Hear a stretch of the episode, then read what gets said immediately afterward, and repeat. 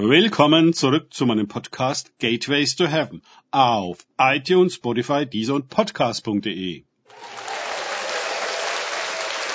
Mein Name ist Markus Herbert und mein Thema heute ist O Maria. Weiter geht es in diesem Podcast mit Lukas 10, 41 bis 42 aus den Tagesgedanken meines Freundes Frank Krause. Jesus aber antwortete, Martha, Martha, du bist besorgt und beunruhigt um viele Dinge. Eins aber ist Not. Maria hat das gute Teil erwählt, das nicht von ihr genommen werden wird. Lukas 10, 41 bis 42. Jo, da hat Martha also ihre Antwort. Jesus tut nicht, was sie von ihm verlangt. Obwohl es doch sowas von angemessen ist. Die Männer hören dem Meister zu und die Frauen bedienen sie. Das war gesellschaftlich klar geregelt. Martha hat sich dermaßen im Recht gefühlt, dass sie Jesus eine Ansage machte, damit er der Maria eine Ansage macht. Sie benutzt Jesus für ihre Agenda. Eigentlich ist das eine Form von Missbrauch. Auch wir können Jesus sehr leicht für unsere eigenen Ideen einspannen, weil wir überzeugt davon sind, dass wir wissen, was richtig ist. Wir können gar dermaßen überzeugt von uns sein, dass wir Feuer auf die anderen herabbringen wollen. Warum Jesus nichts tut, ist uns dabei völlig schleierhaft.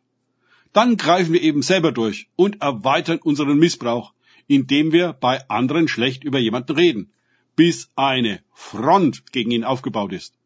Auf einmal hat er nicht nur einen vermeintlichen Fehler gemacht, sondern ist ein Fehler. Es wird stigmatisiert und isoliert. Irgendwann schlägt ihm offene Feindschaft entgegen. Und er weiß womöglich überhaupt nicht, was seine Geschwister veranlasst, dermaßen gegen ihn zu sein. So kann es gehen und sich steigern von einer Mücke zum einem Elefanten, von einem geringen Ärgernis zu ausgewachsenem Hass.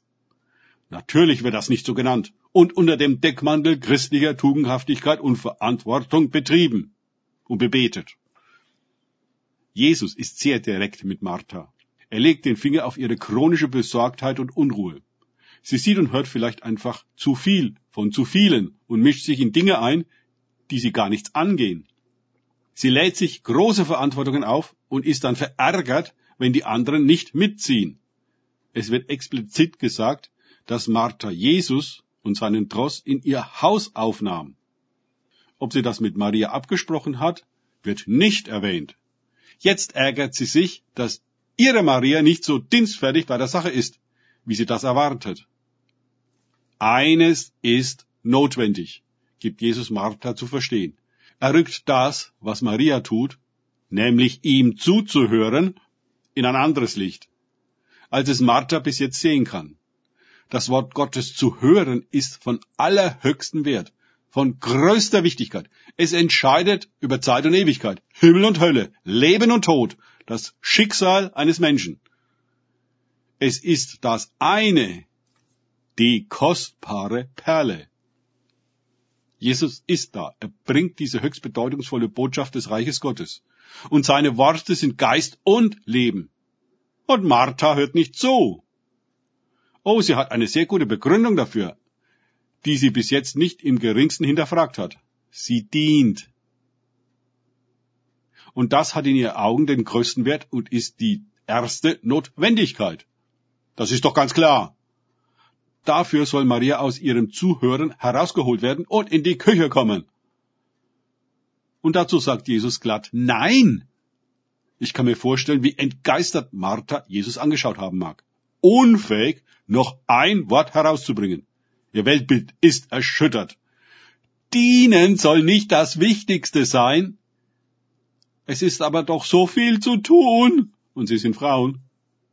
Maria hat es gewagt und geschafft, sich dem Diktat des Dienstes, auch der Kultur, die von einer Frau das Dienen verlangt, während die Männer das Privileg haben, das Wort Gottes zu hören, zu verweigern.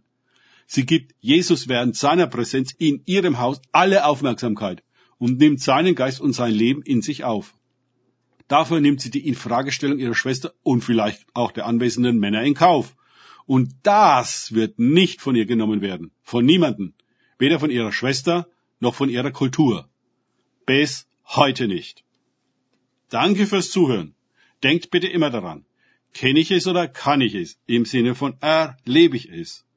Erst sich auf Gott und Begegnung mit ihm einlassen, bringt wahres Leben und echte Jüngerschaft.